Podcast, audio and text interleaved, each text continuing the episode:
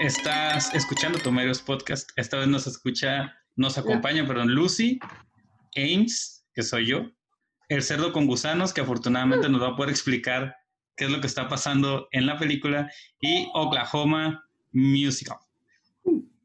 Antes de comenzar a hablar de la película, vamos a hablar, o bueno, vamos a recomendar una, a dar una recomendación semanal. Lucy.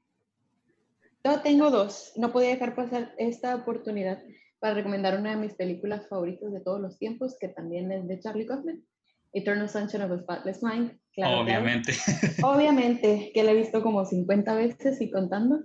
Y la de Anomalisa, que esa más la he visto una vez, pero sí la pienso ver otra vez, porque también está un poquito retorcida, pero muy interesante. Hablando de películas retorcidas, recomiendo otras películas retorcidas. Eh, Oklahoma, ¿qué película o qué recomiendas esta semana? Yo recomiendo serie de Netflix, um, Peaky Blinders. está Netflix es de los gangsters de 1918, 1920. Son británicos. Eh, está muy buena la serie. ¿Es la que hace, es Peaky Blinders, la que hace David Lynch? Mm, no, no, no, esa es otra. Ah, ok. Tiene, tiene un nombre parecido, pero es diferente. No, es otra. Ah, ok.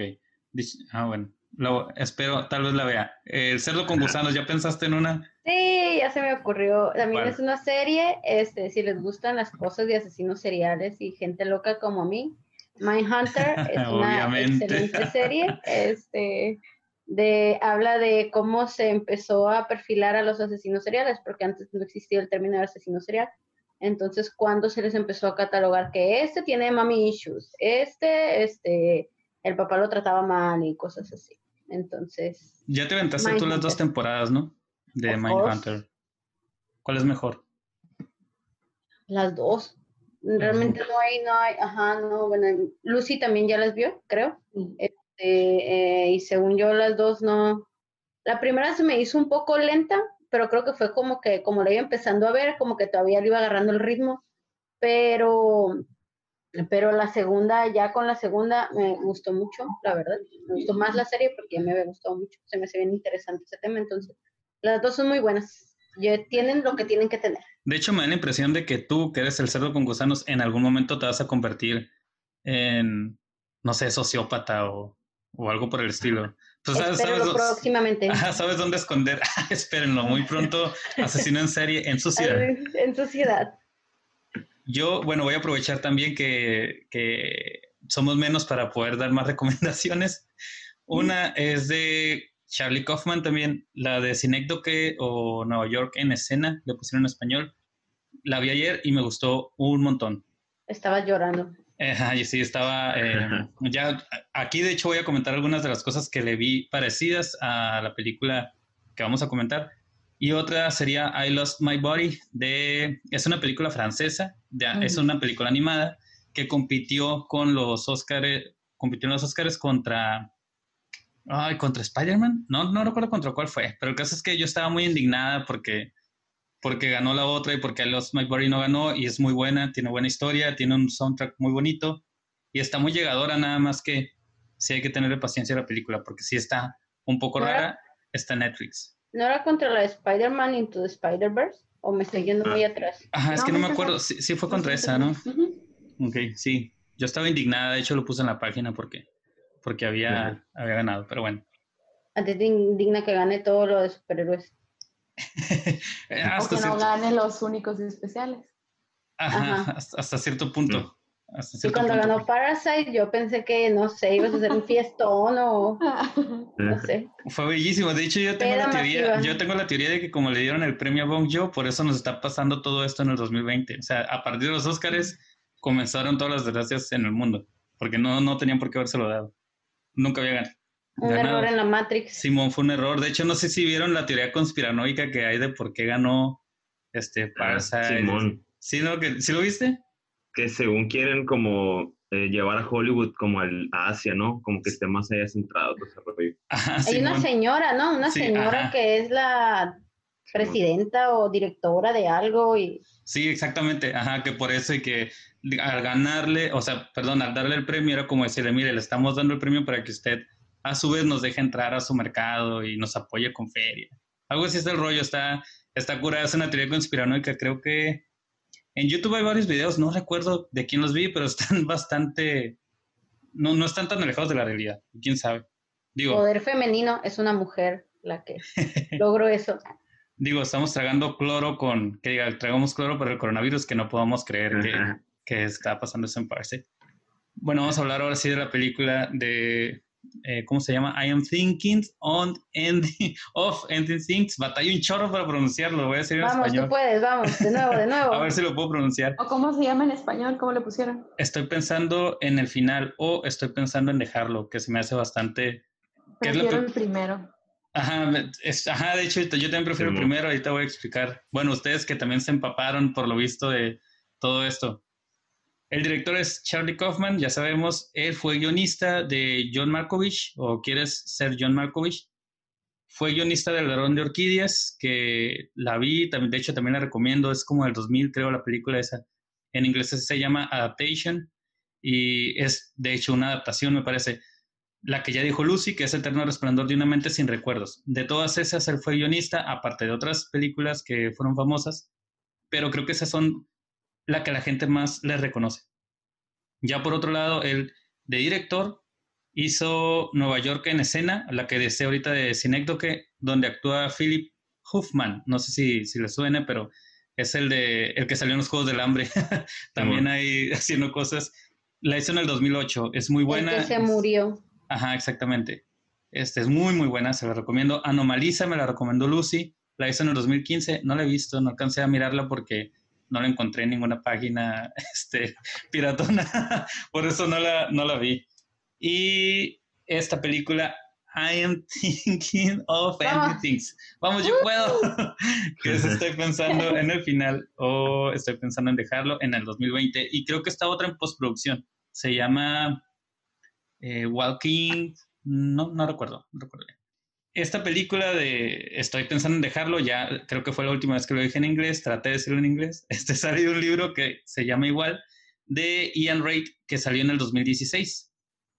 De ahí en el 2018 dijeron que Charlie Kaufman le iba a hacer una adaptación y duraron, se me hizo bien cura porque duraron un mes en hacerla, la grabaron de marzo a abril del 2019 y pues lo demás ya fue postproducción y todo eso. Digo, tampoco es como que la película al menos en gran parte de la película necesite, yo creo, tantas cosas.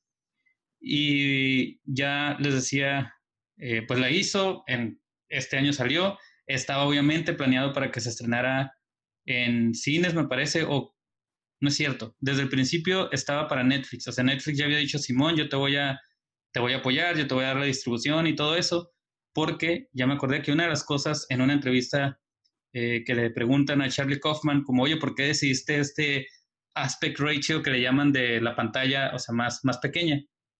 y pues él dice lo que ya hemos visto en otros podcasts, como habíamos hablado The Lighthouse y todo eso, que él eligió ese, ese aspecto de la pantalla porque, pues obviamente nos hace sentir más, es una sensación de claustrofobia mucho más enorme al ponerlo así. Pues por eso todo el carro también se siente tan como incómodo, toda la primera parte de la película. Apretadito. Ajá, ajá, qué rico. Entonces, Netflix, lo que, lo que se me hizo cura es que Netflix les dijo, le dijo al tipo como, oye, eh, no, no nos gusta que pongan las películas en ese aspecto porque la gente cree que su televisión está mal y eso te reduce la cantidad de televidentes.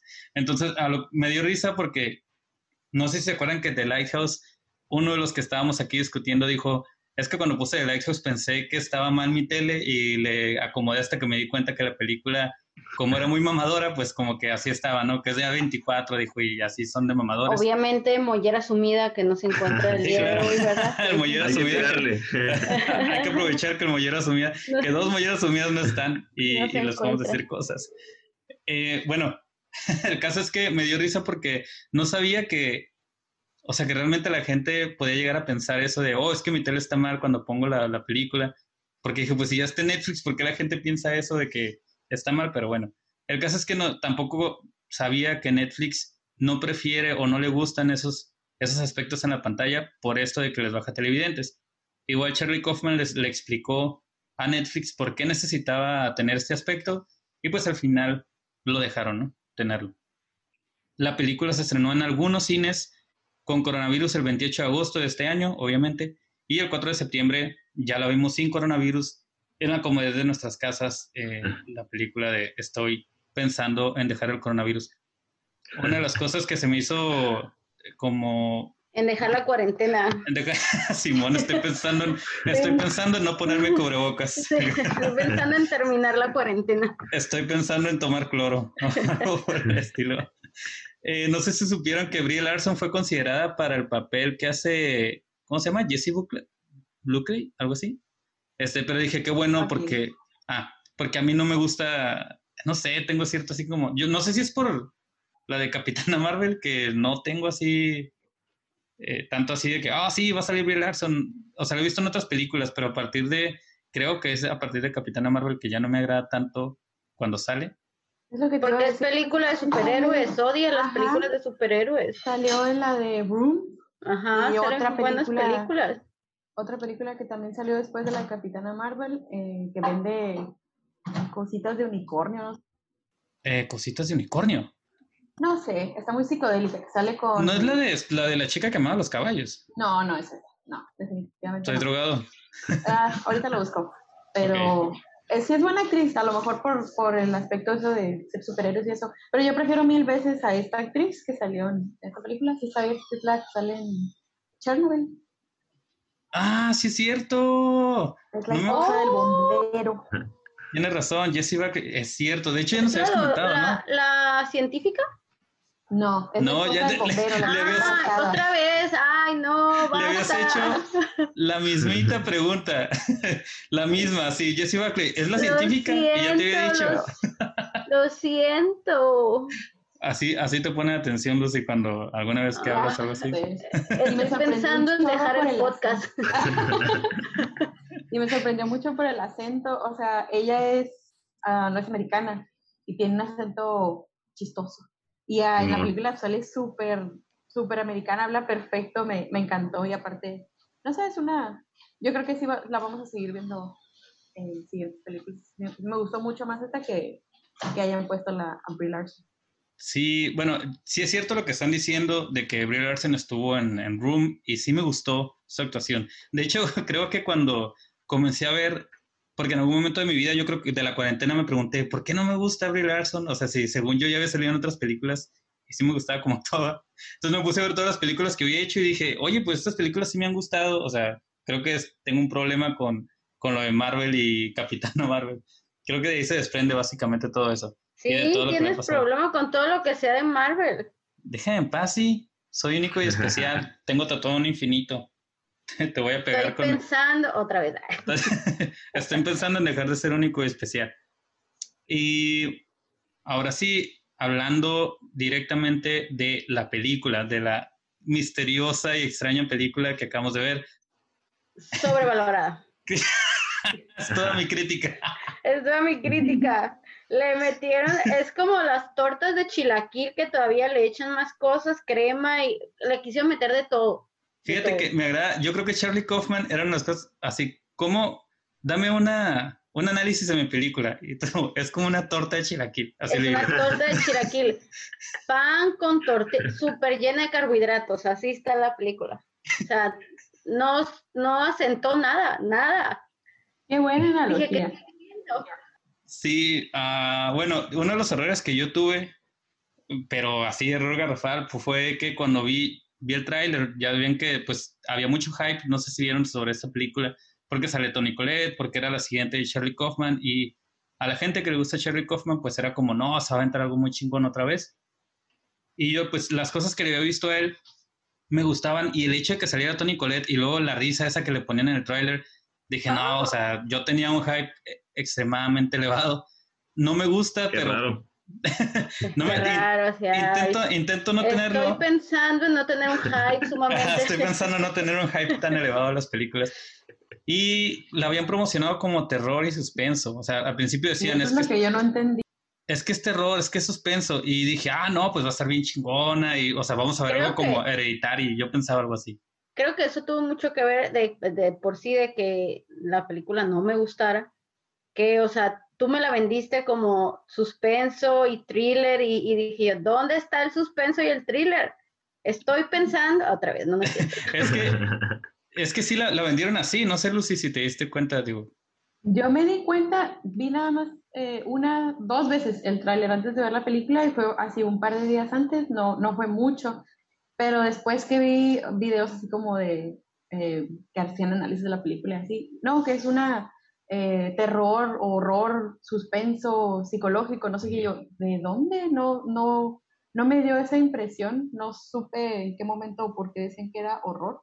No o sea, yo, yo pensaba que se iba a tratar de que los papás de la muchacha estaban locos y no sé, la iban a, algo le iban a hacer.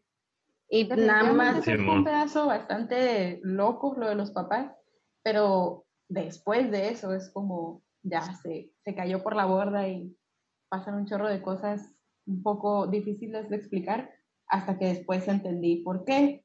Digo, sinceramente, la película al principio la terminé de ver y así mi mente corriendo y eh, me preguntaban, ¿te gustó? Yo, mm, no, pero necesito procesarla porque no la entiendo. O sea, ya después que, que me puse a investigar eh, y salió el, el, tema del libro, o sea, cuando supe lo del libro fue como, ah, ok, ya, sí, ya entendí muchas cosas y después dije, ah, bueno, sí, está, está curada, pero sí le faltaron muchas cosas a la película. o tal vez adaptarla un poquito más fiel al, al libro para poder entenderla, porque la película así como tal, si te quedas como, what the fuck, ¿qué, qué es esto? O sea, no, no le entiendo mucho y el libro sí te lo explica. Como Boyac. sí, sí, bueno, sí, Si alguno de los que, de los Mollera Sumida que no entró estuviera aquí, diría tal cual, película sobrevalorada, diría, bueno, de hecho, hay que explicar que... sí. Me acabo de sumir la mollera para fungir en ese papel. De hecho, yo también me quejé en unos pedacitos de la película que dije, ay, se está poniendo demasiado madre. Pero no sé, es que sí, o sea, ponen aspectos de, de poesía, que eso es mucho de la, de la película, mucha poesía. eh, musicales también. Eh, ¿Qué otra cosa? Ah, me gustó la, la película. Pintura. No, dibujos animados. Ajá, mix media y películas dentro de una película que después se combina, es como, ay, espérate, sí está pesada, está pesada, pero hasta que ya después le entiendes de dónde viene eso, tienes que procesarlo, pues no, no, no se los recomiendo a todos.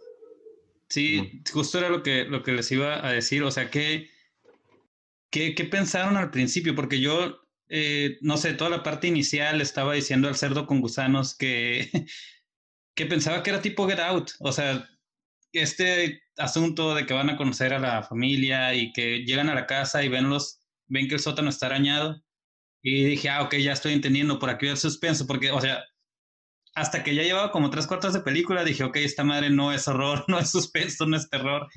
Y ya después entendí un poco porque ahorita les voy a decir por qué creo, no sé, este, que la ponen en el horror, porque acuérdense que a Ghost Story la ponen también en, un género de horror que se llama post-horror, le dicen, que supuestamente salió con, o August Story, algo así. Aunque a veces acá el cerdo con gusanos. Basta, basta de sobre, sobrenombrar las cosas. ¿Por qué, ¿Por qué sobrenombran las cosas? No, que es un post-apocalíptico horror de... No, no existe eso, no existe. Perdona mi ignorancia, ¿qué es post-horror? Pues, no existe, solo tú lo conoces. no, no, no, en, en The Good Story estaba comentando que lo habían puesto, o sea, no, yo tampoco conozco ese género eh, y se supone, o creo que la única película que he visto de ese género, si es que existe, es A Good Story. Ese género lo que trata de poner son preguntas existenciales y creo que de ahí ah. es, de ahí sale que esta película, estoy pensando en el final, la pongan dentro del género del horror, porque las mm. dudas que plantea no son o bueno, más bien las escenas y los diálogos que tiene, no son con el fin de asustarte de un jumpscare o algo así. Lo que buscan es meterte, digamos, un miedo hacia la existencia, que te preguntes por qué estás aquí, cuál es el fin y todo ese tipo de cosas que al cerdo con gusanos no le gusta para nada. no, porque sí vi que ese era uno de los propósitos del, del director, dejarte pensando en todas las cosas que plantea, todo lo que se menciona o lo que está reflexionando el personaje. No voy a spoilear mucho, pero... ¿Sabes? No, si puedes spoilear, acuérdate que este es, este es un podcast para gente que ya vio la película. película, ajá, post película. Pues creo que sería más a la gente que ya leyó el libro, porque pues es el mismo personaje. Ah. pero es que mira, entiendo, de verdad, entiendo, no tengo ningún problema con las películas existenciales, no tengo ningún problema con que las películas te hagan sentir miserable y te dejen pensando.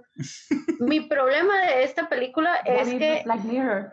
Ajá, Black Mirror me te dejaba hoyos existenciales y yo me aventaba maratones, o sea, no hay ningún problema. Eh, eh, mi problema es que la película está tan rara que ni siquiera te deja pensar en las cosas que están diciendo porque estás tratando de, de encontrar la historia, de decir, ok, ¿qué está pasando? Entonces, realmente yo no, me sentí que esas veces que vas a los exámenes y no sabes nada, de esas veces que, de que dices como, ya me tronó aquí todo porque, no, o sea, dije yo, ¿qué, ¿qué, tenía que entender de esta película? O sea, ¿qué pasó? Así que, ¿qué pasó? O sea, entiendo las películas existenciales, pero esta ni chance te da de eso. Yo entendí, o sea, tengo una explicación de la película, pero solo porque la leí. Y dije, bueno, pues puede ser, puede ser. Ajá, después de investigarlo, pero... Eh, nada más porque ya sabía cómo es el, el, director, Ajá, o sea, ya, mm, ya había, pedazos, había pedazos en los que decía, ok, ignora esa parte, ya, ya sé cómo trabaja él, enfócate en lo que están diciendo, en la historia. No, no me perdía tanto, así como dices tú, eh, cerdo con gusanos, porque ya sabía más o menos eh, cómo trabaja, pero, pero sí, sí está pesada. Sí, eh, Oklahoma, que a ti al principio, ¿cómo, se te hizo? Este, pues estaba viendo con una amiga. Ay, ay, ay, se me Con razón no la vio, ¿eh? ¿eh? ¿Qué pasó? ¿Qué pasó? No, se quedó dormido, se quedó dormido, eso es peor todavía. No, guiño, guiño, ¿eh? La clave, me quedé dormido. Por el Netflix Party, o sea, fue en línea. Ah, ok.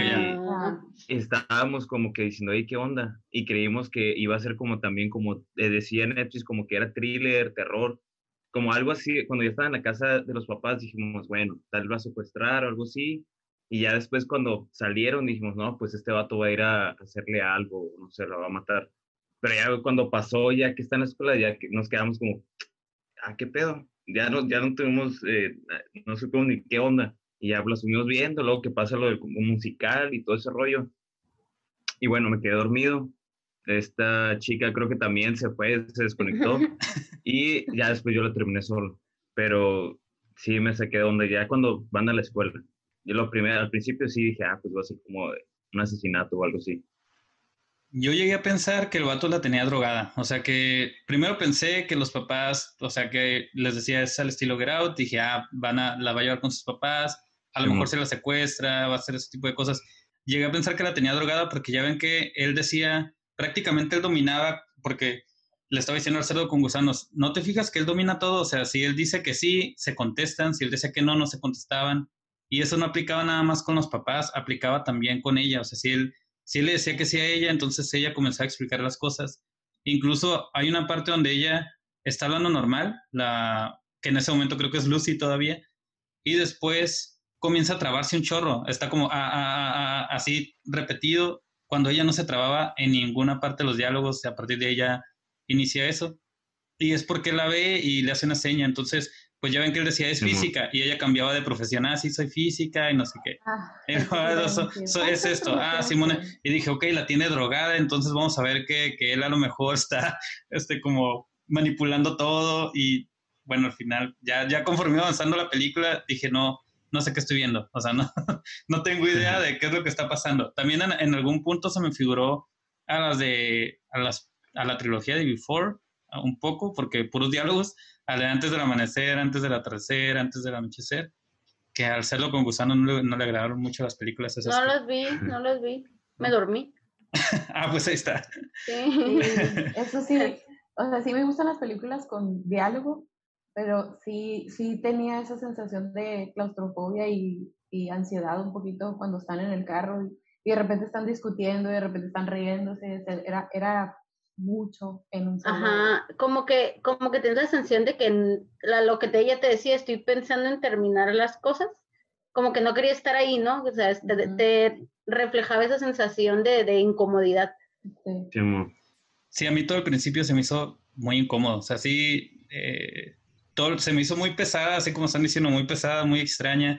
Digo, aparte que no sabía que iba a tratar de eso. O sea, sí, yo creo que si hubiera ido con la idea de que no era suspenso y no iba a haber terror O sea que a lo mejor suspenso sí, pero no suspenso este, lo que nos vendieron como, como que era lo que iba a tener la película. Post-suspenso. Post-suspenso, post-horror. O sea, si hubieran dicho, ah, es una película de thriller psicológico, se me hubiera hecho mucho más este, pasable y hubiera dicho, ah, ok, bueno, es que no vamos a entender muchas cosas a que nos la vendieran como algo de terror. O sea, por algo la vimos en la noche. la vi en la noche diciendo, ah, no, pues sí, va a estar, va a tener cosas. Y les decía por lo de la risa de Tony Colette en el tráiler, que a muchos se nos quedó grabada. Eh, pues esperaba, yo, yo la verdad sí esperaba algo así como tipo hereditario, al menos, o sea, de ese tipo de, no de, no de terror, sino de suspenso o de tensión. De decir, ah, la madre no sabes qué está pasando pero este es otro tipo de no sé lo que está pasando, fue, demasiado. Y en algún momento... Y, ah, y, aparte la película es, como muy oscura, ¿no? O sea, no ves como... No está tan iluminada, Ajá, la fotografía no está tan iluminada, entonces te da como más la sensación de suspenso o terror. Sí, también. Eh, en el carro casi no notaba nada. De hecho, cuando cambia de, de actriz, que está la de la tele, ¿se acuerdan que como que se mueve la ah, cama?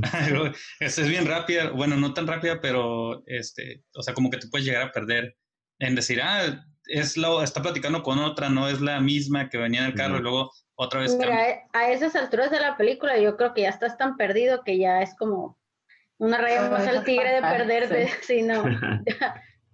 me di cuenta, no me di cuenta, pues ni modo. Yo en determinado momento de la película sí, para mí fue como, ok, no estoy entendiendo nada y el objetivo de este tipo no es que lo entienda todavía, entonces como que disfruté el viaje nada más, dije ya, o sea, no, no estoy entendiendo.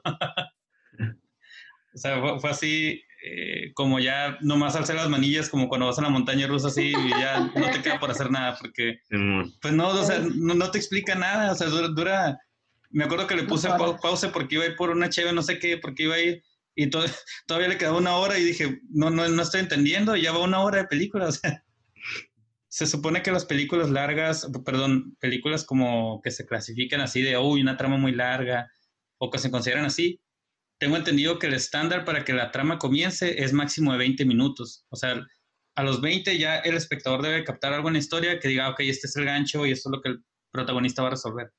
Y en esta película, eh, pues, no sé, o sea, en lugar de, estás como cayendo y cayendo y cayendo y cayendo y cada vez se va haciendo más rara y más rara y, y ya, y no sé lo que, lo que está pasando.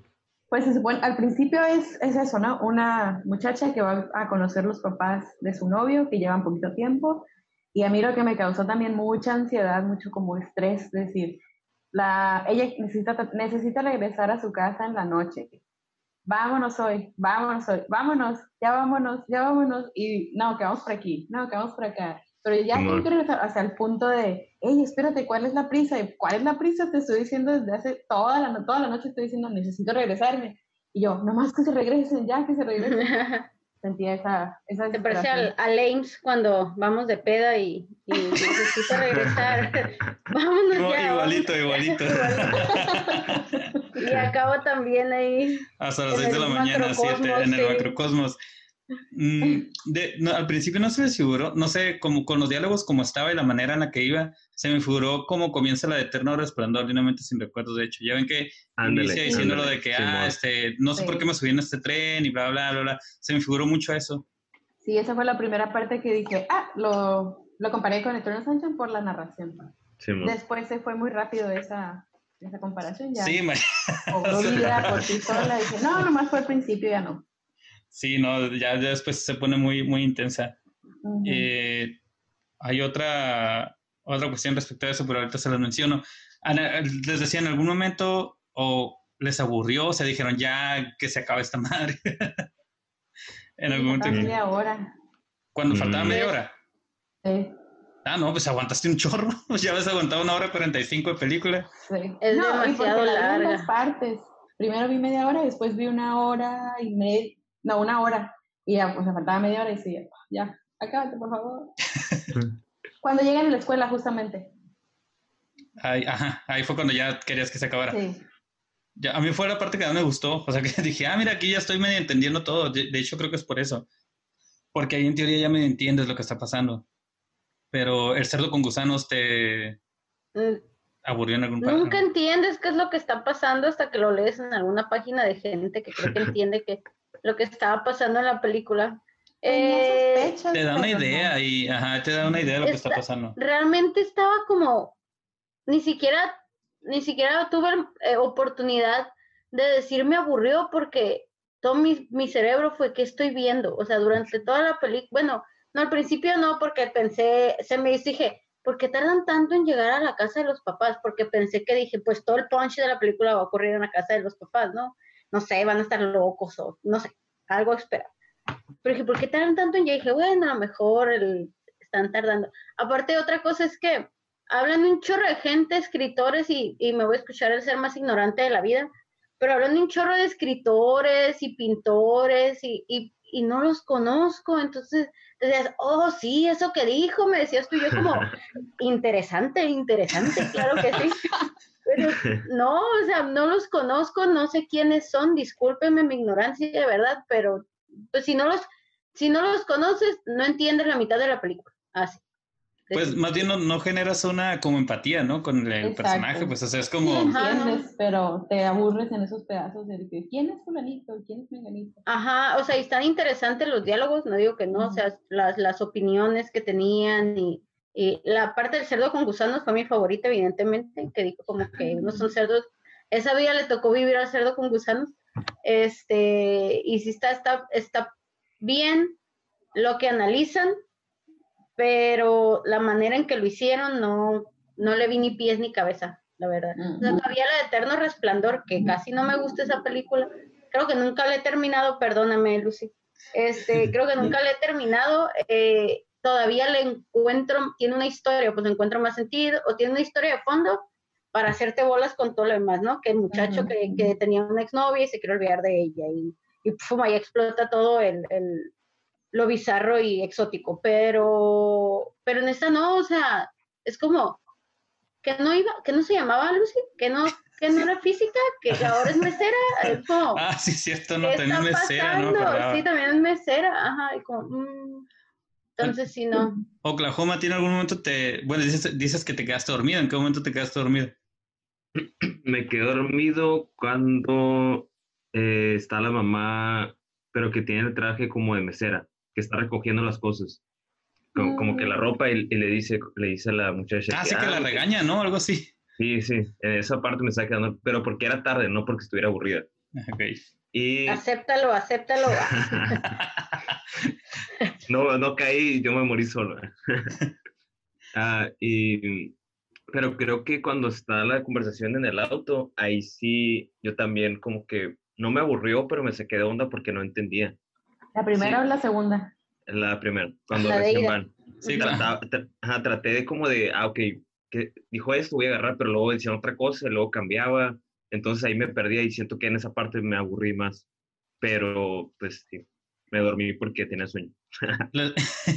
Les, pregunto si en algún momento se aburrieron porque, no sé, en las críticas, eh, ya después de que vi la película y ahora sí me puse a leer una que otra crítica, en realidad creo que casi no vi, vi más entrevistas, pero me llamaba la atención también el cerdo con gusanos vio que ponían siempre como para hacer, para que le hagan clic, ¿no? A la noticia, algo así como la película que debes de ver o la película que, que no sé, el cerdo con gusanos me dijo una que decía la película más revolucionaria o algo así del 2020. Ajá, la película más, eh, este, más controversial y yo, ¿qué?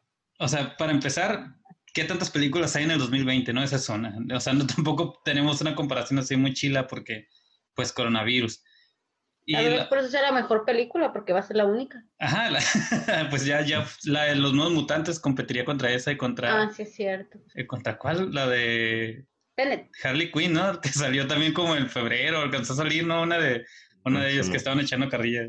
Pero les decía, el, el caso con esta película es que no, no, me, no me molesta que la pongan como una de las mejores películas o que digan eso, sino que le hagan pensar a la gente que si que no se va a aburrir, que no es pesada, este, que no pues que no, no que no les puede resultar extraña cuando realmente la película sí hasta para los que nos gustan ese tipo de películas es extraña, es pesada, es lenta, o sea, ahora a ponérselo a alguien que no está acostumbrado a ese tipo de cine, pues no mamen, o sea, no, no, la, van- no la van a aguantar, pues la, la prueba de eso, la gente lo hacen ver como si, ah, la que, la, la mejor película del año, como si a cualquier persona le fuera a gustar ver una película así, y más en Netflix, o sea, entras a Netflix, quieres ver a lo mejor algo bien ligero, y la gente recomendándote, güey, tienes que ver esto porque es revolucionario, no mames, o sea, no vas a poner a ver una película de dos horas, 15 minutos, donde las primeras dos horas no entiendes lo que está pasando, o sea, lo de la escuela pasa hasta la hora 45 o algo así. ¿Cómo vas a, no sé, dije, bueno, sí está bien que la, que la pongan como la mejor película porque tiene atributos como los que están diciendo de la fotografía. Había escenas que a mí se me hicieron muy bonitas, lo estaba diciendo al cerdo con gusanos, o sea, las veías y son, son bonitas de, al, al verlas, pero de eso a, a, recomendárselo a toda la gente, como Lucy decía, pues no.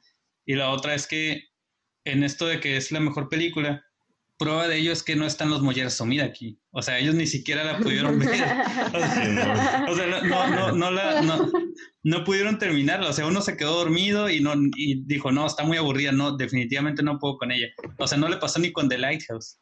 Y con Te lo juro que pensé que iban a estar dos, tres personas gritando y renegando y... ¿qué Simón, yo también. No, yo también, yo también, pero o sea, fíjate, fue tan tan densa la película que simplemente dijeron, ya, o sea, en este podcast no puedo, güey. Se inventaron dolores de garganta, dolores de estómago, lo que, lo, que hubiera. Todo les dio ahorita. Porque, y, les decía, o sea, por ejemplo, Lucy conoce a Charlie Kaufman, eh, Oklahoma creo que también ya lo conocía. Yo he visto algunas cosas y aún así la película, porque el cerdo con gusanos a ti no te gusta tanto Eterno Resplandor de una muerte sin recuerdos, que a mí sí me gusta mucho. Entonces, ya, ya sabíamos, digamos, a lo que íbamos y aún así la película es pesada, o sea, es como a la madre que es que, o sea, que, estoy viendo. y, lo que, y, lo que, decían ahorita, lo, que decían ahorita de los escritores y de los poetas y eso, que otra de las cosas que se me hace, no tiene nada que ver la película, pero eh, se me fuera como ver a medianoche en París y no reconocer a ningún artista de los que salen. O sea, la vas a ver. No, no, no, no. La vas a ver, no, pero, o sea, la vas a ver y no le vas a, no le vas a tener como que ese de decir, oh, qué chingón el que está saliendo, qué chido lo que está diciendo. Pero, pero media, obviamente yo sé que los artistas que salen en Medianoche en París, pues sería el colmo que no reconocieras al menos a uno, ¿no? O al menos de nombre, porque no te puedo decir como, ah, así, súper reconocidos, pero al menos los nombres. Pero Medianoche en París es clara la película, es bonita, o sea, tiene, tiene una historia, tiene tiene un orden, tiene un, un, pies y cabeza, a pesar de que no reconozcas a los, a los artistas, este, entiendes la raíz de la historia, ¿sí? Pero esta no tiene un orden, nada. Sí, como lo vi, yo dije, para sobrevivir a esta película, porque ya sabía cómo es Charlie Kaufman, dije, es, o es una secuencia de sueño, o es algo que solamente está pasando en la cabeza de uno y al final por eso ya me quedé tranquila porque si es así, si es nada más un solo personaje que está eh, dándole vida a todos los demás, a todos estoy imaginando de eso, ajá. y si tiene que ver la referencia el musical el de Oklahoma, que, solo porque explicaron que el, el, musical de Oklahoma sí tenía mucho que ver por el, ¿cómo se llama? El conserje que como estaba solo y conocía como 20 eh, musicales y Oklahoma fue uno de los, de los que más resonaron con él porque estaban en Oklahoma. Eh, al final hace ese, el, la presentación de la canción, de una de las canciones que salen en el musical. Era también porque en, la, ah, en, la, escuela donde trabajaba eh, lo representaban mucho, ¿no? Ajá, sí. Sí, también, que, y por eso hacía referencias a, cuando trabajaba, o su trabajo, estar en la escuela, era por ser el, el conserje. El conserje. Y, pero más que nada, por, no sé cómo se llama la canción, pero tenía que ver con estar solo. No sé si alguien tiene el, dato de cómo se llama la canción. Pero... Mm. No, pero otra de las cosas que estabas diciendo ahorita de lo de Cherry Kaufman, que, que ya sabías que o, iba a ser como de sueño, que alguien lo está inventando, que nada más... Ajá precisamente, o sea, es otra de las cosas que al principio piensas que está como muy onírico, o sea, no sabes si va a ser onírico el, rollo de decir, ah, nada más es los sueños o nada más está planteando los sueños o si va, se, se va a pagar la realidad. Y pues en otras películas también lo hace, o sea, la de Nueva York en escena precisamente mete como secuencias de sueño. Y otra de las cosas que he visto que hace, que le gusta mucho hacer al director es mezclar los tiempos, o sea, no sabes cuánto tiempo pasa entre una escena y otra, es, es o sea, si no, no te lo dices. El manejo de los tiempos también en el aspecto de cuando los papás están viejitos o están jóvenes, eso también lo hace mucho, el mover. Ajá, y, lo, y que, no, que no se lo diga al espectador, o sea, el espectador tiene que adivinar en qué tiempo está, por ejemplo, la de, me acordé mucho porque en Eterno Resplandor lo hace también, o sea, cambia, cambia los tiempos y tú tienes que captarlo porque lo están dialogando, o sea, porque están metidos en los diálogos de, ah, son tantos días antes o tantos días después. Y ahí uno de, los, de las claves o eh, como señales, señales claves es el cabello de Clementine por las etapas de, como del, de los tiempos, como el, el otoño, el invierno, la primavera. Simón. Y, acá, acá, acá locura es que la, la, protagonista ni siquiera sabe cuánto tiempo ha pasado. Pues es como, ajá, no, no sabe. Eso fue algo que me gustó. Eso me gustó y no me gustó. en general la película me, me, me generó sentimientos encontrados. Fue como, está chila, pero no, o sea, no terminó como de embonarme varias de las cosas que pasaban no de embonar, sino no sé si en realidad me terminó de gustar, digamos, si, si, si diría, ay, güey, qué chila película, qué, qué, qué, buena, lo que chilo, lo que acabo de ver, me gustó, o, si no, ya que, no sé, con la interpretación que cada quien trae y que vamos a decir, es a lo mejor yo lo entendí de una forma que dije, ok, ya me gustó más con, con como yo lo entendí y la volvería a ver desde la perspectiva en la que creo que yo lo entendí para decir, ah, ok, sí, todo lo que está pasando es tal cosa, ¿no? Pero no sé, o sea, al principio así nada más verla y no entender lo que estaba pasando. Si, si es de la gente que le gusta ese rollo, pues sí está chila desde el principio. Pero si es de la gente que necesita un norte, definitivamente la película no, o sea, no la recomendaría porque al menos la, la hora, la primera hora 40 no sabes nada, o sea, no puedes asegurar absolutamente nada de lo que está pasando. No sabes quién es el real y quién es el que está, no sé, manipulando. Ajá, inventando. ¿Qué dudas les, les planteó la película? O sea, ¿realmente les metió alguna pregunta existencial o algo así? No. Ninguna. ninguna. Me dormí después. Ah, no, vimos la de la de. No, no, no, no, no vimos ninguna después. Ah, no, cierto. Ayer fue la. Ayer fue, ayer vi una de, ajá, vi una de Kaufman y luego ya vi la una de los de unos tontillos ahí. You're right, you're right. No, ninguna, no. Solo me gustó la analogía del cerdo con gusanos. Eso sí me gustó. Ajá, ahorita lo vamos a decir. O diálogos que les hayan gustado, hubo unos que les gustaran, o escenas.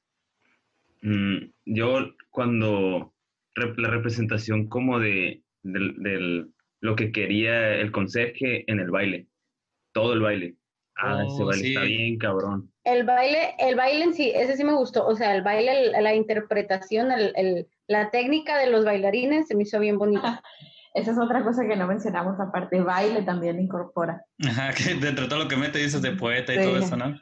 Sí. Torta de chilaquín, torta de chilaquín. Fíjense que yo tengo, yo, yo, tuve problema con eso porque para mí ahí se hubiera acabado. Lucy.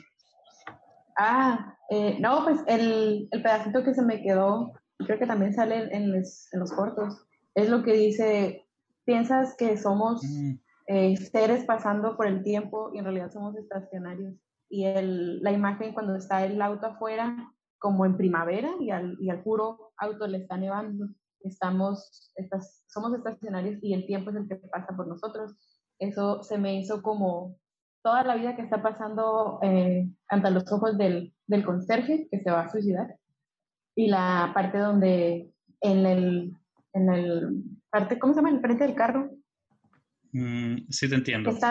¿Qué es lo que importa? Ah, pues fue. el cofre, el parabrisas, el...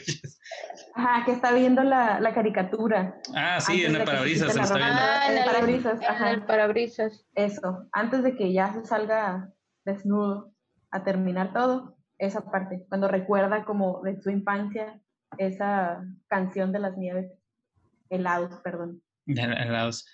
Eh, a mí me gustó, bueno, hubo varias escenas que me gustaron mucho. La escena donde, es que es muy específica, no si la recuerden, pero está ella así, están en la casa y está la protagonista viendo hacia, hacia abajo y, y, atrás de ella, atrás de la cabeza, tiene una lámpara. Entonces se le ve como iluminado, como si tuviera un halo, así, y se ve muy bonita porque, digo, por el color de cabello que tiene, los colores que le ponen así, que le salta un chorro verde, ¿no? Algo así. Y todo eso me, se me hizo muy bonita toda esa parte también cuando están, me gustó mucho los cambios de tiempo, o sea, que, que vieran a, a Tony Colette como bien y luego viejita y luego más joven. También al otro actor, no recuerdo cómo se llama, este, que está pasando, que está todo viejo y Alzheimer y me gustó como hasta cierto punto la, la, parte cómica de que el tipo se le olvida que tiene Alzheimer y que ni siquiera puede ah, pronunciar su, su, enfermedad. Eso se me hizo curada. Me gustó también mucho eso. Y creo que los, los diálogos, o sea, en los diálogos fue donde, por eso les decía que me recordó mucho a la de Before, a la trilogía de Before, porque pues ahí también los diálogos es donde pesa toda la película, porque si no, pues no te va a gustar, evidentemente. Y por eso me agradó, o me agradaron ciertos diálogos que tenía. Hay algunos, algunas referencias que sí entendí, supongo que se me escaparon un montón de referencias y en la página ya había puesto que yo creo que van a sacar videos con de como de tres horas analizando la pintura que sale ahí, claro, claro. La, la, la, luz que pega de un, o sea, los colores que ella usa, porque ya ven que ella cambia de, de, atuendo, también al principio está como con amarillo y rojo, y luego ya después cambia y es color verde, creo, y luego después es naranja. Después trae rosa y luego trae este azul, creo, al final, te acuerdas que me dijiste, porque se ve todo tan azul, ah, rosa y luego azul. Ajá, entonces. café también trae. Y lo, lo, azul, como lo azul se asocia siempre con, con, lo, con la depresión, y si se fijan, lo azul como que predomina mucho hacia el final, que es cuando él ya se va a suicidar. No se lo asocié con eso, no tengo idea de si esa es la intención. Y al principio, pues, con los otros colores, ¿no? No sé si precisamente sean como, como son más vívidos, eh, que tenga que ver con, con esto de que él apenas está pensando en todo esto una de las cosas que también capté al principio, bien al principio, es que cuando ya ven que van poniendo diferentes escenas y te están poniendo el pensamiento o la voz en off de ella respecto a que estoy pensando en dejarlo y todo ese tipo de cosas. Y pues supongo yo que los directores no ponen las escenas. Digo, ese, es, ese más bien es el tipo de película donde el director no pone una escena nada más porque, porque sí, generalmente tienen una explicación. Hay una escena al principio donde ponen una, una pintura. me gusta mucho la, mirar eso en las películas. Esa pintura es una que se llama El Caminante sobre el Mar de Nubes. Es de 1818. ¿Sí, ¿Sí, lo viste? Sí, Simón. Ajá, es, bien famosa. O sea, le ponen ese nombre en, Google de volada lo van a identificar. Es de, es de... Sí, yo también lo noté, yo también lo noté, claro. es de Caspar David Friedrich. Este, él es un, esa pintura es como, está clasificada dentro de las más importantes del romanticismo.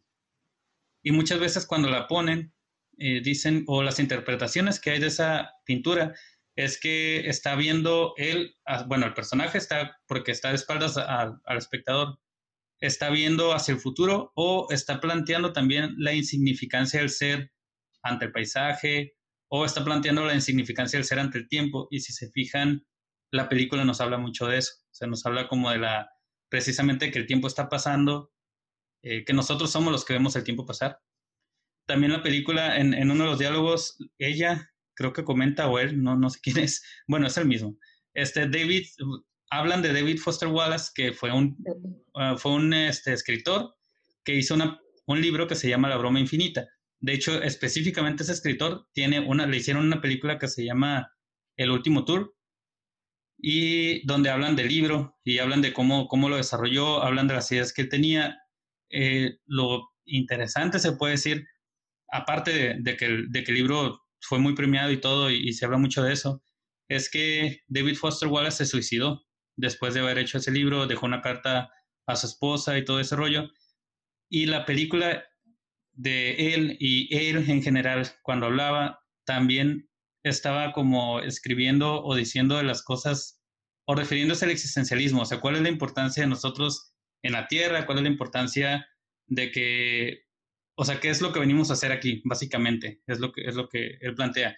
Y la película recalca mucho eso, o sea, siento que toda la película está planteando esta misma idea de la existencia. Y Kaufman como que le gusta un montón este tema porque el personaje de, de Nueva York en escena, el, el, el protagonista, es igualito, o sea, pone las mismas dudas, o sea, es, es este, igual, de hecho, en Nueva York en escena a mí se me hizo que las, las plantea mucho más ruda, mucho más rudas y las pone mucho más intensas las ideas. Ahí sí están bien claras también, ¿no? A lo que le alcancé a ver ayer que la veías, este, se me hizo, se me hizo más, más claro todo. O sea, estarla viendo, yo la estaba viendo de reojo, eh, porque eh, alguien en esta, de nosotros dos tiene que trabajar. Obviamente. Este, incluso de reojo entendí más o menos el concepto de la película. Esta película, si lo hubiera visto de reojo, no, no hubiera sabido ni idea de qué se trataba.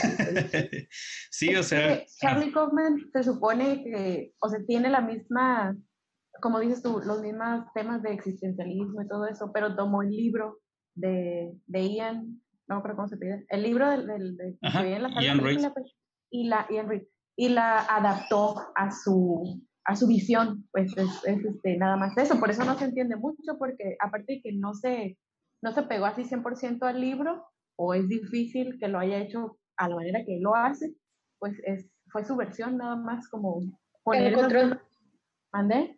Encontró otro loco con las mismas ideas, dijo, de aquí soy.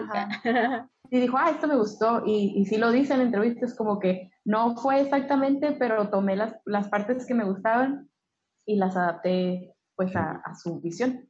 Pues de hecho también dice que el Oklahoma no está en el libro, o sea, no tiene que ver con el libro, lo metió eso. Todo el musical. Le quedó muy bien. Es que, de hecho, uh, esa es otra cosa que les iba a comentar, eh, y es porque la acabo de ver. Nueva York en escena, el, protagonista también habla de Oklahoma, o sea, de, del musical. Como que le gusta mucho a Kaufman, yo creo, no sé, porque hace varias referencias al, al, musical de Oklahoma y luego, pues acaba de ver esta película y también la referencia, el baile que ponen al final. Y dije, bueno, creo que a este tipo le gusta mucho, no sé si los musicales en general y Oklahoma más todavía, o no sé, tengo algo en especial que le agrade, porque les decía, el protagonista también hace mucha referencia a esto y sobre todo al existencialismo. Y también les comentaba que lo del esto de que planteé tantas dudas sobre la existencia humana es propio de, se supone, este género de post-horror, que es donde clasifican o el horror. Ese género que no existe. Ese género que no existe, que a Ghost Story ya lo había dicho. Y siento que eso, no sé, me, merma mucho también como si a la gente nos gusta o no, porque yo creo que si hubiéramos entrado con la idea de lo que era, en lugar de con lo que lo vendieron, a lo mejor lo hubiéramos disfrutado más la primera vez que la vimos a verla así nada más pensando que era terror o que era suspenso y toparnos con que no tenía nada que ver con eso. Porque A Ghost Story, por ejemplo, yo desde la primera vez que la vi me gustó un montón. es el perrito, el perrito que está en la película. Ahorita va a comenzar a sacudirse también. eh, es este, eh, una película que me gustó un montón y que mucha gente odió a más no poder la de Ghost Story porque entraron pensando que era una película de terror. Entonces, pues obviamente si entras bien eh, pensando que es una película de terror y ves algo como Ghost Story No, o pues ves no. algo Yeah, como bueno. esto, pues no mames, te, te decepciona totalmente y la odias y no sé, siento que, que sí la, la, la cagaron tremendamente al, al decir, oye, es que es terror, es que es esto, o que la pongan como la película revolucionaria. Güey, no todo el mundo quiere ver una película así. O sea, aún, aún a los que nos gusta Charlie Kaufman puede resultar pesada, les decía ahorita. Pues la tienen que vender. Obviamente van a sacar eh, descripciones así súper. Oh, sí, miela. Está bien chila. ¿Cómo, eh. ¿No les recordó a Mother en, en determinado momento? A mí no, pero a la persona que estaba viendo sí, sí dijo, ay, sí, sí me recordó esa película y otros dos ejemplos que dio y dije, oh, ching. Tuvo una perspectiva mucho más eh, profunda que yo cuando la vi. Ay, no la entendí. Y es que a mí no me gustó la de Mother. Yo me acuerdo que fuimos a verla al cine y hoy no salí, ay, casi quería llorar de, por favor, sáquenme de esta película. No me gustó para nada. Yo vi Yo Mother, yo vi Mother y no me gustó tampoco. eh. La, la fuimos a ver al cine y se me hace, este, ahí sí, casi casi puedo decir muy mamadora. O sea, como Otra torta de chilaquil. Así como, así como, así como lo dijo, como lo que dijo el cerdo de esta película, o sea, Mother se me hace una que mezclan un montón de cosas con algo que, que, que te pudieran haber contado así de forma muy sencilla y como que nada más le metió le metió y listo, ahí va. Y en esta película de estoy pensando en dejarlo, estoy pensando en dejar la cuarentena, es también este pedo de como que le mete un chorro de cosas, pero aquí le veo más sentido. O sea, ya, ya que le- ya cuando lo interpreté dije, ok, ya, ya le entiendo por qué, incluso hasta la frase, o sea, la, la, el, estoy pensando en, en, En el hacerme fin, covidiota. ajá, en hacerme Ajá. covidiota. O sea, tiene mucho sentido. Eso sí, eh, leí el fin, no leí el final, estoy leyendo ahorita el libro, el, el- donde se basaron. Está curada porque todo el principio es exactamente igual, o sea, lo que ella piensa es igualito. De hecho, la línea, con tal cual vio- dijo el director, la línea es igual, lo que él cambió, evidentemente, son las referencias. O sea, todas las referencias que vemos de los poetas, los escritores, las pinturas, es algo que él metió. Y lo metió así porque, pues simplemente para que fuera más, él dice que entretenido y para que el, espectador fuera, este, entendiera algunas otras cosas, ¿no? Claro que sí, claro que sí. Lo logró, lo logró. incluso, incluso me dio risa porque él dice, no, pues es que para mí, yo puse la película de acuerdo a como algo que yo quería ver y algo que resultara entretenido para la, para la gente. Y le dicen, ¿tú crees que vaya a resultar entretenido para la gente? El vato dice, pues en una audiencia hay mucha gente y no sabemos, o sea, hay muchos gustos, pero dice, yo metí lo que yo quería ver en una película y dije, bueno, pues evidentemente, o sea, eso fue lo que sí me gustó, ¿no? Que el tipo dijo, yo voy a hacer una película y ahí les va, aunque sea para Netflix, o sea, aunque sea para un servicio. Yo soy el del dinero, ustedes se callan, dijo. No, eso no, no, fue el dinero. Eligió esa, ese libro también porque tenía muy poquitos personajes y eh, localizaciones. O ah. locaciones. Ah, es algo que me puede. Locaciones, locaciones. Locaciones, perdón. perdón Todo bien, todo bien. y dijo, es una, una película que me puede financiar y que puedo hacer. Y es, es algo que mencionan mucho, que él hace esa película y le da como total libertad al espectador de que piense lo que quiera pensar y es, es un artista, se va a hacer una película rara a modo que las, las hace él. Sí, a mí me gustó, les digo esto, que la hiciera así como él quiso, que, que hasta él decidiera, no, yo quiero que la pantalla se llame chica. Eso sí me gusta, me gusta de los artistas, siento que eh, no hay esa necesidad, o sea, el artista no tiene la necesidad de explicárselo todo a quien ve su obra, pues, o sea, alguien puede hacerlo, puede expresar lo que él quiere de la manera en la que él quiere y pues el espectador ya a final de cuentas es el que decide si le gustó o no, pero se me hace muy importante que, por ejemplo, el servicio streaming y sobre todo hablando de Netflix, que le gusta hacer el stand de los besos, el stand de los besos 2, o sea que le gusta hacer ese, tipo de películas, le haya dicho a Shirley Kaufman, sí, güey, te damos el dinero, así sean 100 pesos, yo creo que le ha de haber castrado a Netflix dar 100 pesos para una película tan rara, o sea que, que incluso dentro, dentro del género y dentro de los que nos gusta ese tipo de cine, nos resultó extraña y hasta unos se quedaron dormidos. Eso, es lo que me agrada. Y ahora sí, de la interpretación, este, váyanse a la interpretación, a lo que traen de cómo, cómo se interpreta la película. Pero no sé, no dormir. Sí, Algo así como la eh, parte de filosofía de Dark.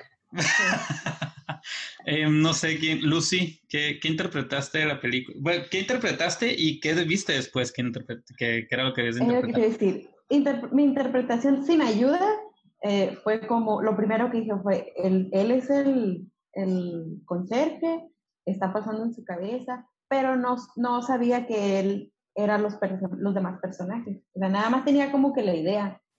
Y eso fue todo. la sospecha del, del conserje. Listo. Listo. Gracias. Gracias, Charlie Kaufman. Adiós. Y ya después que investigué cómo es el libro y lo que tomaron del libro para la película, ya, ah, ok, sí, sí es el conserje, pero todos los demás personajes son él mismo. Él les da vida a todos los demás personajes hasta que ya al final se, se suicida. Eso, fíjate, yo al principio no había captado que se suicidaba, ¿eh? pero Sí se, suicida. En el interpretación. En el libro ah, sí. Su interpretación, su interpretación. Sí, porque salió ¿Qué, iba a pasar con un viejito que se quita toda la ropa y sale al... Pero era porque le está dando un ataque cardíaco. Ay. Bueno, entonces se murió. Tenía calor, tenía calor. Ajá, es un, es un, es, un este... Efecto... Eh, ajá, es una consecuencia que puede pasar cuando estés cayendo como en hipotermia. Eh, que ocurre el efecto contrario, que te da un chorro de calor y te embiches. Sí lo pensé, pero ya después que investigué y por eso que así se llama la película, eh, que se quiere suicidar, dije, bueno, pues se suicidó. Sí, sí. Esa fue la interpretación. Eh, el cerdo con gusanos, ¿qué interpretaste de la película? ¿Qué leí mejor? ¿Qué interpreté? ¿Qué? No, sí, o sea, fue ¿qué, interpretación. yo, yo también cuando acabé de verla, yo sí, o sea, todo el tiempo estuve pensando qué estoy viendo y cuando acabé de verla dije, ¿qué acabo de ver? O sea, esa fue mi interpretación. ¿Qué pasó? Ajá, sí, sí. me quiso decir? Me quedé igual, me quedé igual, pero no quería, no quería leer porque dije, no, o sea, quiero como pensar y, y de hecho el cerdo con gusano le estuvo diciendo todo el día, bueno, anoche, ayer, le estoy diciendo, todavía estoy pensando en una película en que esto pudo haber pasado por esto. ¿La quiere ver otra vez? y la voy a volver a ver, la voy a volver a ver, pero ya, ya con la interpretación que, que yo hice. Oklahoma, ¿qué pensaste tú? Pero, hey, no pude. Ah, bueno, no sé, no sé, no sé qué. Mansplaining de nuevo. Perdón, mansplaining, perdón. Perdón, cerdo con gusanos. Cancelada, cancelada porque no entendí nada. Al principio pensaste eso, ¿no? Este, sí, al principio fue de. ¿Qué? Esa fue mi interpretación. Ya después me puse a leer y vi que era eh, la vida y que tiene mucho que ver con el cerdo con gusanos, que fue mi parte favorita este, la vida del, del, fue lo que nos representaron fue la vida que él quiso o que pudo haber tenido si le hubiera hablado a la muchacha que vio como en un bar, una desconocida en un bar. Por eso al final cuando habla con el, con el conserje, le dice como que no sé, no sé cómo se llama, como que no, no lo hablé, no lo conozco, algo así le dice, porque le pregunta el conserje cómo se llama tu novio, como que cómo luce tu novio, pero me dice que se lo describa.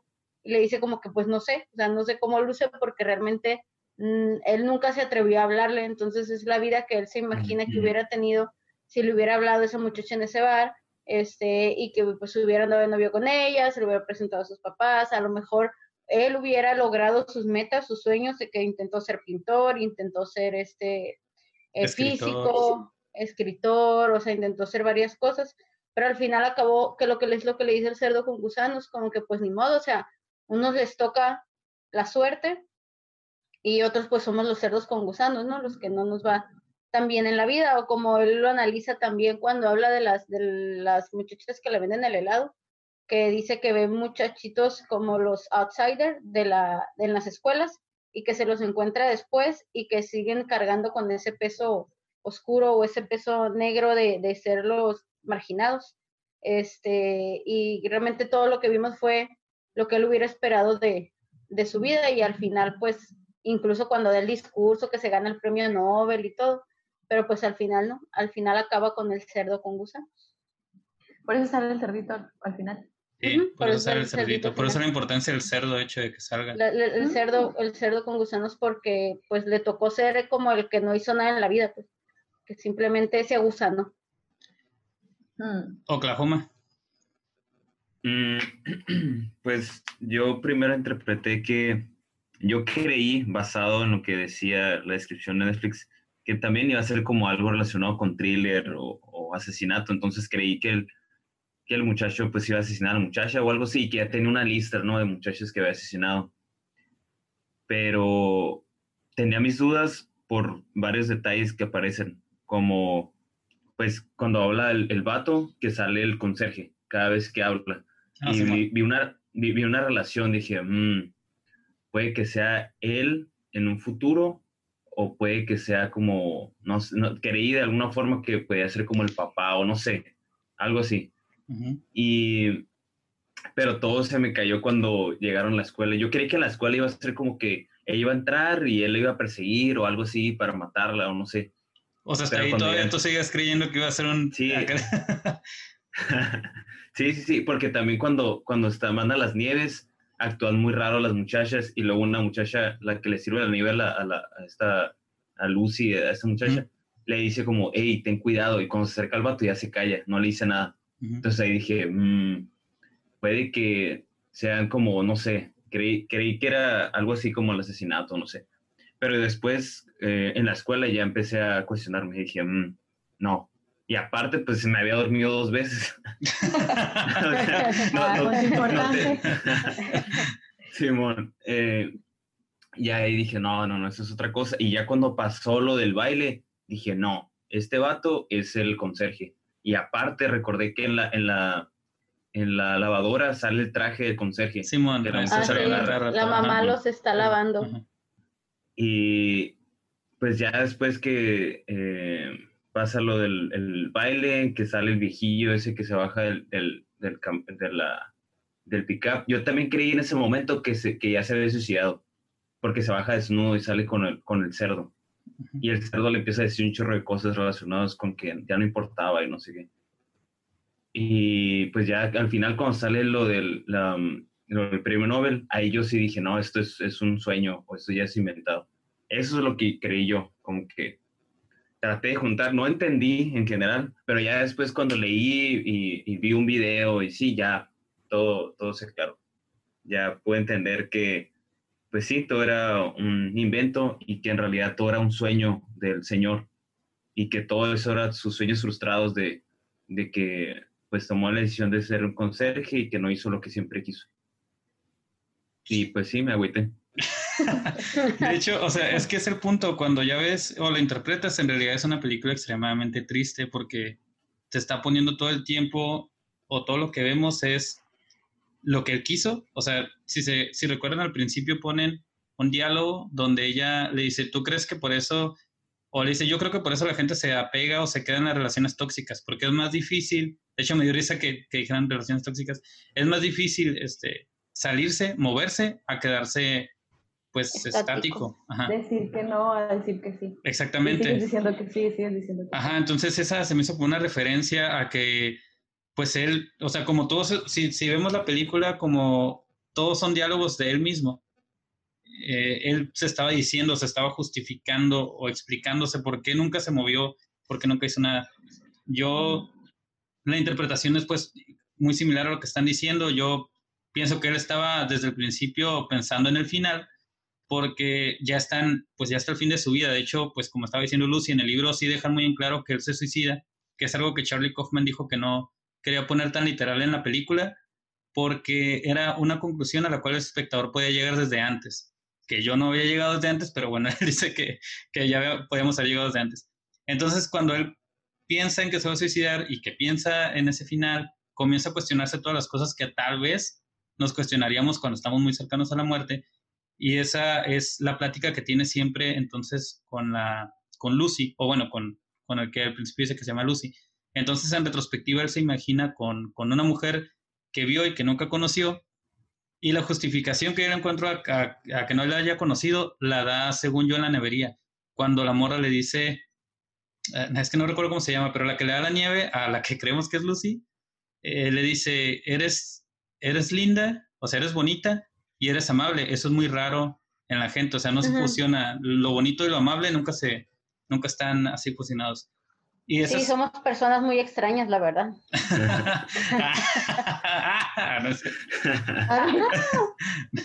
Entonces, creo que esa es la justificación que él se da, o sea, por eso él nunca se acercó a platicar con, con la muchacha que haya sido la que se te pone el bar, porque era bonita, entonces, pues como era bonita, él no se iba a acercar. Incluso la, y aparte hacen como referencia que él siempre fue muy bulleado, ¿no? La mamá dice que no tenía amigos. Ajá, que era muy tímido, también dice. Ajá, que era muy tímido.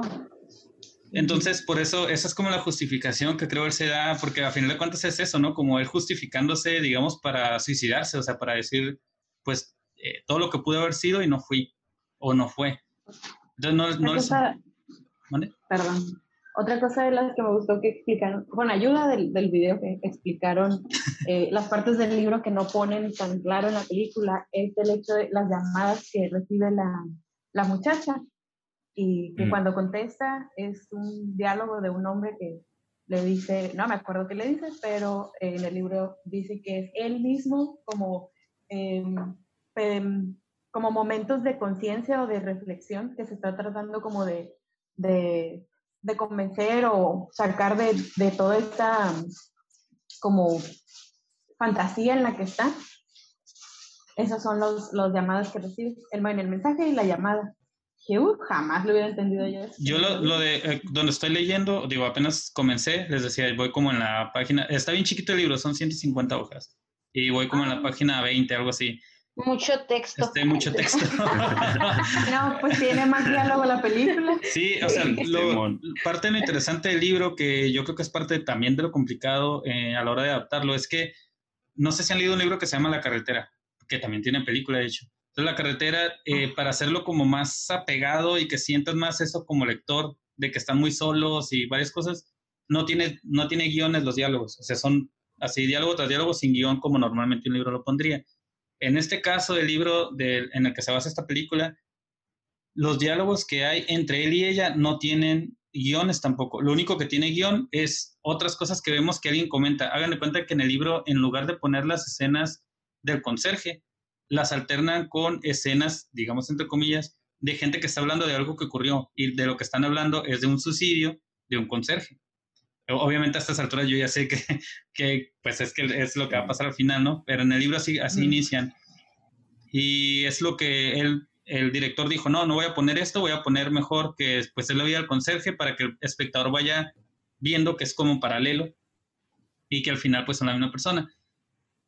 Entonces les decía, esta, todo esto que tiene al final, él pues nos pone a un personaje que siempre luchó por, o se esforzó por destacar porque la madre dice eso, o sea, la mamá le dice que leía, que se ponía, o sea, el cerdo con gusano me corrigió hace rato, y si es cierto, la mamá comenta como hay gente que sale inteligente, hay gente que, como la lotería genética, salen hijos bien interesantes y todo eso, pero su hijo no fue así, o sea, su hijo no, tenía esos dones. ajá, y tuvo, meter el punch. Ajá, tuvo que luchar y tuvo que pelear y que incluso hace referencia a que ella lo escuchaba, pero no, no lo entendía, o sea, era como, no, no, no estoy, no sé lo que, de lo que me estás hablando. Y pues a él le tocó ser el raro, entonces, y no tener el apoyo y, nada. Y precisamente fue, como está diciendo, el cerdo con gusanos. O sea, de hecho, el cerdo con gusanos al final, cuando le dice, eh, el cerdo con gusanos hace referencia a sí mismo y le dice, pasa, que te pase lo que a mí me pasó, es como sacarte la lotería. Dice, porque así como hay, o sea, cosas bien chilas, hay cerdos que tenemos que morir abusanados y pues ni modo, o sea, es, la vida que nos tocó a nosotros, es prácticamente la vida de un marginado. Y Charlie Kaufman es algo que le gusta también poner mucho, como la vida de los marginados. En Nueva York en escena también lo hace. La vida del vato es la vida prácticamente de un marginado. Entonces, de todas las historias y, y vidas que pudieron haber tocado, él se sacó la lotería de esta película, se sacó la lotería siendo el marginado. Entonces, la película desde el principio lo que nos pone es que pues todo lo que él está pensando de por qué se va a suicidar. E incluso hay una parte donde le dice, no sé si recuerden, que ella dice que está con él porque si no está, si no están juntos, nadie los toma en cuenta, pero si están juntos, la gente voltea y los mira y se sienten completos. Entonces es una, yo creo que también es una referencia a decir que nunca se sintió completo como persona, porque no tenía a nadie, o sea, siempre estuvo solo. Ajá, fue una persona solitaria, una persona que a nadie le interesó y que pues después de todo, yo creo que por lo que lo bulleaban y todo eso, eh, no tenía interés en, conocer a otra gente o si lo tenía, pensaba que lo iban a tratar mal porque fue la vida que le tocó. Entonces, hasta que ya pensé en eso, por eso es que la quiero volver a ver, porque yo creo que si la, si la miráramos de nuevo, ya con la idea de bien de lo que es, ya no diciendo, ah, este error es suspenso y todo este rollo. La risa. Es este. Yo voy a ver, eh, mientras tú ves esto, yo voy a ver y dónde están las rubias. es que creo. si, si, se piensa eso, yo creo que es, es, como la, digamos, hasta medio poético como lo pone, pues Charlie Kaufman, porque no, no pone. No, Muy poético. Ajá, no, no pone cosas, este, o sea, recita poemas. El vato era bien, sabía un chorro de cosas, o sea, sabía de poesía, sabía de pintura Sabía lo de la Unión de neuronas. Ajá, de neuronas, de la Unión Soviética. o sea, el vato se ve un chorro de cosas, pero simplemente nunca se movió. Y por eso les decía, no me gustó. Tal vez si lo, si lo piensas, la vida no le permitió, porque en una parte sale cuidando a sus papás, a su mamá. Ajá, de Entonces tal vez no pudo, no pudo lograr más porque eh, por cuidar a sus papás. A lo mejor no todo fue simplemente de como de su persona, pues que no lo había podido hacer, sino las circunstancias lo llevaron a hacer el cerdo con gusanos, como que pues ahí te tocó y, con lo que tienes trabajas y pues ni modo. Sí, la, también esto me gustó mucho cuando le dice eh, que en, la otra película de Nueva York también lo tocan, lo que, que citan a Freud y dicen, ah, o Freud, no sé cómo se diga, y que dice, ah, es que no le puedes echar toda la culpa a tu mamá, porque eso sería muy freudiano, le dice la morra, o, dice él ah, también. Entonces es como una referencia a decir, nos pusieron ya la relación que tuvo con los papás, que fue muy, muy tortuosa, y esa es también la manera de redimir a los papás, de, de madurar y decir, ok, me fue mal, pero la culpa no se la voy a echar toda a mis papás, o sea, yo también... En cierto punto ya eres responsable, ajá. Ajá. Entonces me gustó, me gustó eso. Les decía, a mí no me gustó el final, final no me gustó que pusieran el musical, se me hizo demasiado, o sea, como que ya, ya con el... Demasiado abstracto, ¿no? Ajá, el baile ya estaba muy bonito, o sea, como que el, para mí el baile fue o sea, es como que se estaban poniendo cosas, digamos, poéticas, ese ya era como, oh, la cúspide, y luego pasa un musical que no mames, no terminas de, como que no termina de embonar con todo lo que te habían puesto. Pero... Pues sí, ya estaba ahí. como, tú dices. Ya estaba metiéndole de todo de que más daba una canción. no, y aparte, como tú dices, el director no pone escenas nomás por ponerlas. O sea, si puso ese musical al final, eh, tuvo su justificación, de decir, es, es la interpretación de un personaje solitario con esa canción y que al final pues se, muere a, su, a su manera de, de como de imaginarlo, que, que, ganó el premio Nobel y todo el mundo le estaba aplaudiendo y, y se queda solo al final. Sí, que yo, yo no entendía, no había entendido quién era la que tenía esta marca en la, en la mano y quiénes eran las dos de la nevería, pero el cerdo con gusanos me dijo que son las que ve el conserje. En la escuela. Ajá, que son las que ven en la escuela. Ajá, las, niñas que, las niñas que, la que lo arremedan, como caminan, esas son las güeras. Y enfrente de esas niñas, cuando avanza un poquito más, está la que está así como toda retraída, que es la que le da la nieve. Sí, yo sí la vi. Sí, ese yo no lo, no lo había entendido. O sea, dije, ¿por qué específicamente salen ellas? Y ya el cerdo con gusanos me dijo, ah, es porque ellas salían porque según yo era... ¿Eh? Algo noté, algo noté, no todo quedó en el vacío. sí, es, por eso les digo, yo sí la quiero volver a ver ya entendiendo que todo lo que está pasando y todo lo que está viendo son, a final de cuentas, diálogos que tiene con él antes de suicidarse. De su muerte. Ajá, o sea, Yo sí. no estoy no convencida de que se suicida, ¿eh? No estoy convencida. Ah, en el libro sí se suicida, ¿eh? En el libro sí está ah. clarísimo. O sea, el libro sí te lo pone y te dice casi desde el principio pasó algo con el conserje y probablemente se suicidó. Ya después supongo que lo aclaran y dicen, si se mató, yo no he leído esa parte.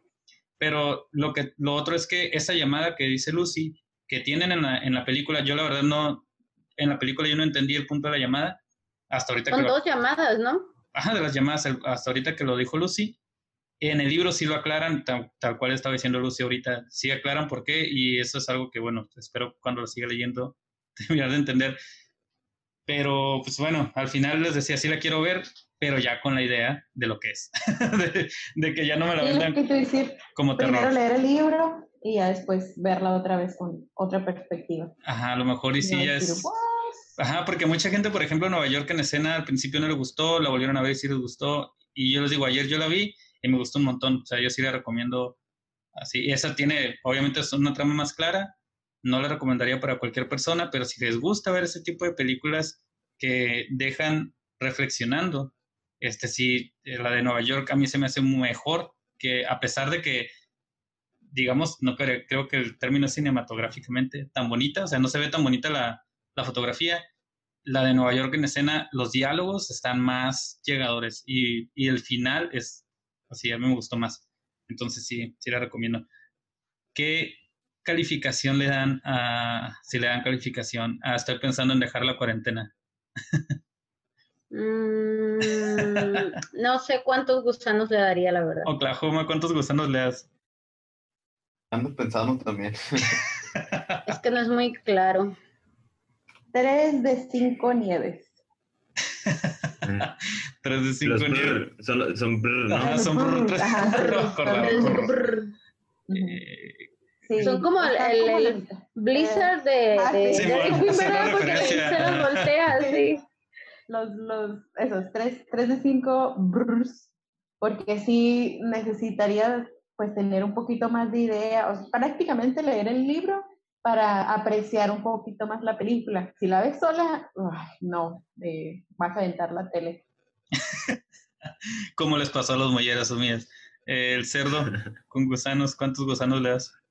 Ay, no sé, de, de, yo creo que le cinco gusanos de diez, porque, híjole, es una película muy pesada. Definitivamente se la recomendaría o que la viera alguien que supiera mucho de arte y de literatura, porque hace demasiadas referencias a eso, y los mortales como yo no tienen idea de qué está hablando, entonces creo que ahí se centra mucho la esencia de la película, obviamente en los diálogos, pues mucho texto la película, no toda la película son diálogos, este, entonces, eh, creo que sería para alguien que realmente es una persona culta en ese sentido, este, para que la aprecies, pues, porque yo la verdad no, o sea, la película sin pena ni gloria para mí, no, no fue nada trascendental. Hasta después que leí dije, ah, pues está bonito lo que está tratando de, de plasmar, pero para mí no tuvo ningún sentido, o sea, no entendí lo que quería plasmar hasta que lo leí. Entonces, no, para mí una película que yo tenga que irme a leer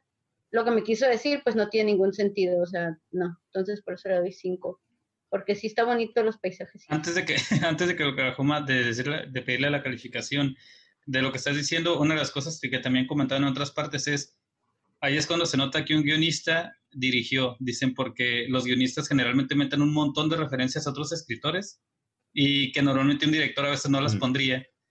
Eh, la otra también es que, eh, no, no recuerdo qué dijiste ahorita respecto a las referencias, que, o sea, ahí Kaufman como que se, se excedió, ah, no, ya me acordé, en lo abstracto.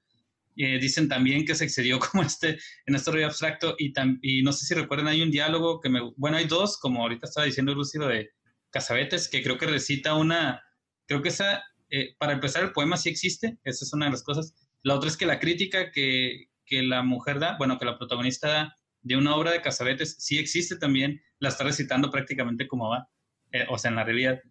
Y la otra es que también se me figuró que hasta cierto punto la película tiene una crítica a sí misma, porque hay una parte donde dice que cuando ponen algo muy abstracto es demasiado y es hasta pretencioso, dice, porque te ponen muchas cosas como para que, Ah, sí. para que el espectador entienda lo que, lo que quiera y como que el, el creador se justifique y dice, no, pues ahí está mi obra y lo que tú quieras entender y, y si no lo entiendes, pues es tu pedo. Entonces se me figura que la película hasta tiene, o sea, como que Kaufman hasta le metió este asunto de criticarse a sí misma y decir, bueno, puede que se te haga pretenciosa, puede que, que sí. Oklahoma. Eh, pues siete de 10 musicales. Simón. Sí, Sí me gustó, pero me dejó con dudas y medio, medio pendejado. Pero Simón, 7 de 10. sí, de por sí no estamos muy, muy chilos que digamos. Y no. Ándale. Sí, creo Fue que demasiado, la verdad, para Fíjense, mí. estamos- estamos los- estamos los que más vemos películas y fíjense cómo nos dejó. Imagínense ahora si, si lo, o sea, es, eso es a lo que voy, ¿no? Para todos. La, importan- la importancia de que no lo- de que tampoco se exceda, ¿no? Como decir, ah, es que si no lo entiendes, tú estás bien pendejo. No, güey, pues no mames, no es una No, película sí. tampoco. Ahora sí que se fue como gorda en tobogán. Así a lo abstracto, de verdad. Fue como demasiado. Ya los tendremos que cancelar esta parte. Perdón. No, como persona, como persona en riesgo, como sí. persona en, en- como población en Persona riesgo, con, con yéndose- problema alimenticio en un tobogán. yéndose rapidísimo en un tobogán. Ah, Y es lo Con velocidad excedida en un tobogán. Necesitas mucha, mucho trabajo para poder apreciar esta película y no todos lo van a hacer. Entonces, sí, Mm. es difícil recomendarla. Necesito volver a la escuela otra vez todos los años que pasé en la escuela. Poner atención, leer lo que me decían que leyera para ver si le entendía la película. Sí, sí, no, no, no, no es para todos, pero lo bueno es que tenemos algo así en Netflix, sí, es lo, es lo rescatable. Que, digo, aparte de todo lo que, lo que hizo, ¿no? Y, y que actúa bien chingón, Tony Colette ya se quedó para muchos como la, no mames, o sea, las actuaciones Ya, de todos favor. están bien chidas. Tener un premio. Ajá, Tony Colette, mucha gente está poniendo como, ya, por favor, denle un premio a Tony Colette, porque no mames, la risa, o sea, hay una entrevista donde le dicen, oye, ¿dónde sacaste esa risa? Y ella le dice, ah, no, pues es que, o sea, como que me imaginé lo que ella quería hacer, pero en contradicción con lo que sentía, y por eso siempre hace como esta gesticulación de que como, Como que, se que ríe. me río pero sufro, ¿no? Ajá, es- es- eso es lo que quiere mostrar, que dice que le due- que, que, que parezca que le duele todo lo que, todo lo que dice. Y pues sí, sí, sí se ve, o sea, se capta perfectamente. Ella sí me dejó en claro totalmente lo que me quería expresar para que veas perfectamente. Yo le entendí su personaje de madre como sufrida y abnegada y, y al mismo tiempo sumisa y hubiera Ujú. hecho película de Tony Colette y todos estaríamos contentos. Sí, el papá, el que hace de papá, no recuerdo el actor, también actúa muy chilo, o sea, También, con, sí. De, de repente así todo feliz y luego todo triste con Alzheimer, no sé, les digo, esas me gustaron, pero sí es una película muy, muy, este, densa, densa en, Ujú. así, e- exagerado. Yo creo que después ya se va a hacer, posiblemente, estoy pensando que se haga como en algo de culto esta película, así como le pasó a Donnie Darko y otros que fueron muy criticadas al principio y decían, te mamaste, bro, pero ya después, conforme Mm. pasa el tiempo, las convierten en películas de culto. Creo que no le va a ir tan bien. Y es eso, porque siempre hay gente que quiere sentirse única y especial, pero no. Creo que no. creo que, Todos yo, somos el cerdo con gusanos. yo creo que no le va a ir tan bien porque, porque les decía, la cagaron al promocionarla. O sea, si le hubieran dicho otra cosa, porque mucha gente la va a odiar por eso, la va a ver pensando que es terror y luego va a terminar diciendo como, ah, cabrón, que estoy bien. O sea, no la van a aguantar ni, ni 20 minutos. A lo mejor sí se asustan de porque no entienden nada. "Ah, ¿Qué esto? a lo mejor sí. Pero Sí, ahorita a lo mejor no le va tan bien, pero pienso yo, por ejemplo, a mí me dieron ganas de leer el libro y ya que lea el libro, si la veo, ya la aprecio más. A lo mejor en un futuro le va bien Ujú. y la gente les inter- le interesa y lee el libro, porque el libro sí le fue muy bien cuando salió. Sí, sí, el libro se le fue Ujú. bastante bien. Sí, yo, yo le voy A a dar una, yo le voy a dar una reproducción más, les digo, porque me voy a poner a verlo otra vez. Para que A lo mejor estas películas que les va muy bien dormir. con la crítica y les va muy mal con el público, pero que la, la crítica, pues se supone que los críticos pues saben más de eso, ¿no? Entonces, a lo mejor de ese tipo de películas. No dijiste, no, tú, Ames, no dijiste cuánto le, le dabas, No, cuántos no, no, doy, soy bien única y especial, no doy, no doy calificación. Ah, me gustó, me gustó, me, me basta, gustaron varias cosas. Basta, del 1 al 10, ¿cuánto? Adiós, ya nos vamos. Fanie, digan. Ah, ah, Voy a hacer- no voy se a- les voy a como el- patrocinados. Voy a ser como el, como el vato este, que no sé si veían acá, que le iba a llegar al punto de decirle como, oye, ya te quiero dejar, que le cambió de tema en chinga. Ah, Ah, sí. sí. Así lo voy a hacer. Mira, ya llegamos. Mira, ya llegamos, mira, ya bajaron nuestros Mira, ya terminamos. Pero no han bajado Sí. Fanie, ¿qué ibas a decir? Basta, ¿eh? No digas que te tienes que decir calificación. Compren Eh, productos Fanie, está chido. No se les olvide, Fanía Cosmética Natural nos patrocina. Ajá. Cómprenle, síganos en Facebook, en Instagram. Están bien chidos sus jabones, en serio. Los Alguien cómprenlos. y son fabulosos. Son fabulosas.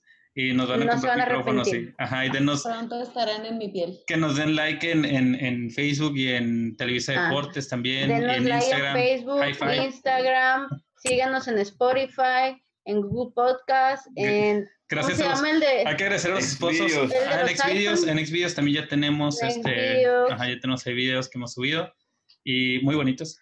Y en que, que igual son menos este, defenestrantes que para la mente esta película que, que Sí, miramos. no, Ah, ahí va uno, ¿no? Hubiera sido más tranquilo. Ahí va uno, ajá, uno hardcore, Eh. violación de estoy pensando en dejarte Sí.